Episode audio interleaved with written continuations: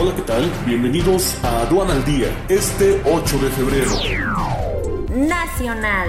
Ensamble de autos pierde peso en exportaciones de México. Baja aprobación ciudadana de 21 gobernadores al inicio de este año. Familias mexicanas no han recuperado ingresos pre-COVID-19, señala OCDE. Ciudad de México logró recaudación histórica por ISN durante 2021.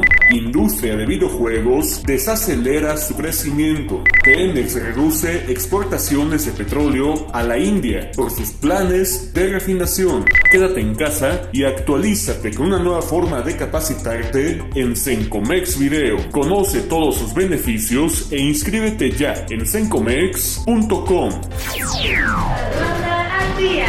Este es un servicio noticioso de la revista Estrategia Aduanera. EA Radio, la radio aduanera.